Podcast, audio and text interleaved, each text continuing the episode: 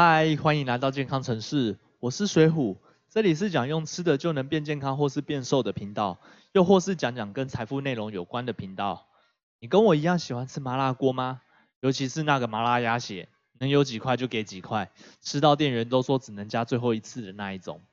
吃麻辣锅最好再配一杯冰冰的乌梅汁，一口下去真的爽。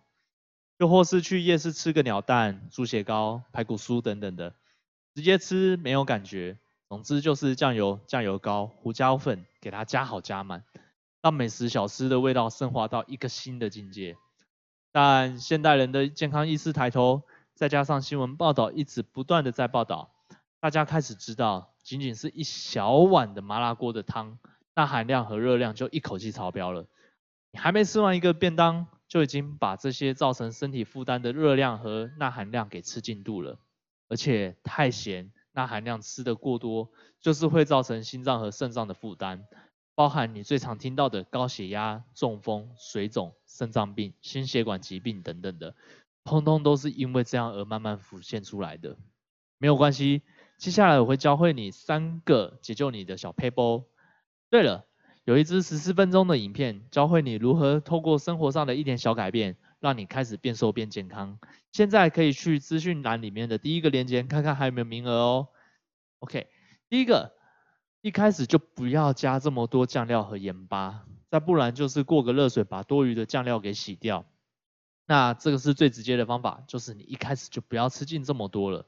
即使你的店家或是婆婆们真的煮的过咸过重口味了也没关系，用热水把这些粘在食物上的调味给洗掉。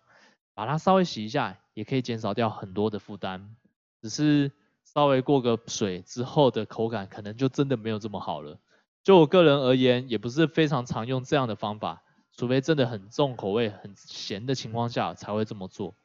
那第二个就是吃一些高钾的食物，太咸就是钠离子过多，而钾离子呢本身就具有一些降血压的作用，所以我们利用钠钾平衡的方式来平衡身体。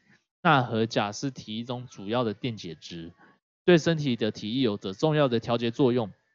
那我们可以选择一些吃的食物有哪些呢？例如说水果的话，可以选择哈密瓜、木瓜、香蕉、奇异果、草莓这些等等的。又或者是我们青菜的话，可以选择川七、苋菜、菠菜、空心菜。然后也可以吃根茎类的，像山药、南瓜。又或者是可以喝一些牛奶，只是要特别去注意一下，就是你的热量的部分哦。那还有没有同样可以平衡又不用担心热量的问题？答案是有，而且就是我们的第三招，就是多喝水。你一天平常可以喝到多少水 CC 呢？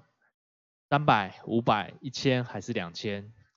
身体的血液需要多喝点水才可以带动它的流动速度，并且把多余的东西给代谢掉。那前阵子呢，我去捐血的时候，那天比较晚起，而且也没怎么在喝水，所以我就被护士说：“哎，你今天都没有喝水哈，你赶快现在去喝点水，血管才会流得比较快。”所以那天当下我就马上喝了五百 CC 左右的水，护士就说：“你看，血管马上就膨起来了。”所以多喝水，让身体的血液循环，让尿尿把多余的钠带离你的身体，是一个很棒的方法。那还有没有比喝开喝白开水还更有效的方法呢？有哦，那就是多喝点比较特别的茶。有喝过玉米溪茶或者是普洱茶吗？这两个茶本本身呢是钾含量比较高的茶饮。如果在吃饭期间饭后多喝的话，也很容易帮你做到钠钾平衡和代谢这两件事情，一举两得。